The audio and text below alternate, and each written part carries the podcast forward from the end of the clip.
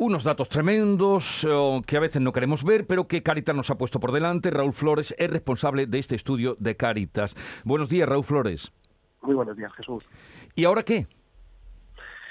Bueno, pues ahora que ahora toca pensar qué es lo que queremos hacer.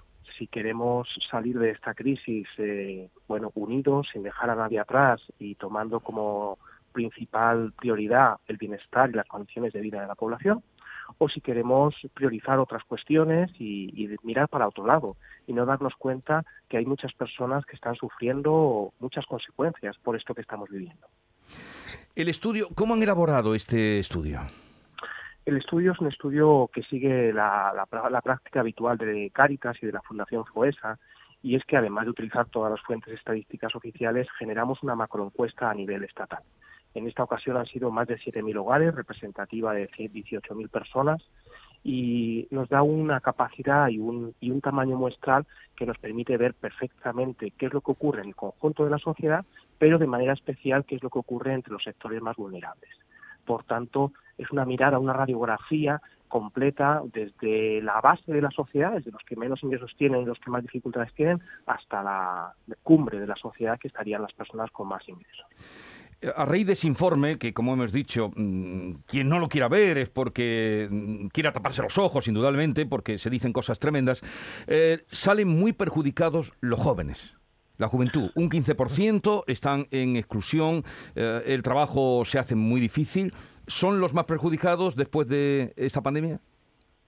Pues son uno de los tres colectivos más perjudicados. Decimos que esta pandemia ha impactado fundamentalmente en las familias encabezadas por mujeres, en los jóvenes y en los hogares y en las familias de origen inmigrante.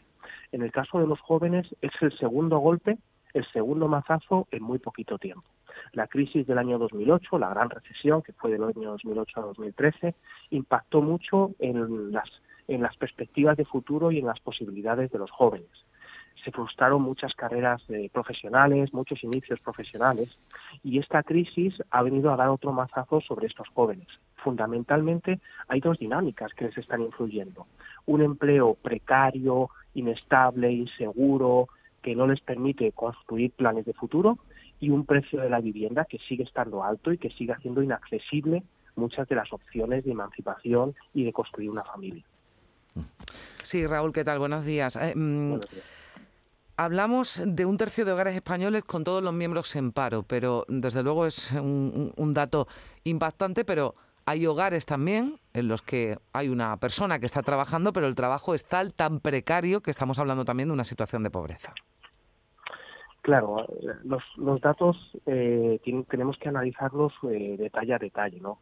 Me explico. El desempleo es un problema grave y el desempleo es un problema grave a pesar de que en los últimos 10 meses se ha reducido 900.000 personas el desempleo en nuestro país y eso es algo muy positivo. Sin embargo, el desempleo está de alguna forma mal distribuido. Me explico. Todavía tenemos 2 millones, eh, dos millones de, familias, 2 millones de hogares en los que está el desempleo total familiar. Es decir, todas las personas que podrían trabajar están desempleadas en, en estos 2 millones de hogares.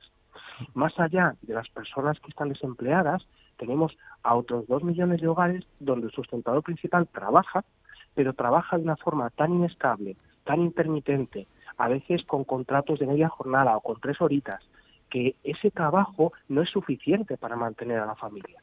Y esta es la dinámica que más ha crecido. Es decir, creemos que el desempleo va a seguir la tendencia a la reducción, y esto es positivo, pero de poco va a servir si no conseguimos que los eh, eh, hogares en los que entra un trabajo, ese trabajo sirva para salir adelante, para tener unos ingresos y para de alguna forma tener una estabilidad. El escudo social tampoco ha funcionado, entonces, por lo que vemos en este informe. El escudo social ha sido una, una estrategia diferencial con respecto a la crisis anterior, es decir, se ha puesto interés de alguna forma en evitar las consecuencias de esta crisis y el escudo social ha funcionado de manera irregular. Me explico. Los ERTE, por ejemplo, ha sido una medida que ha funcionado muy bien.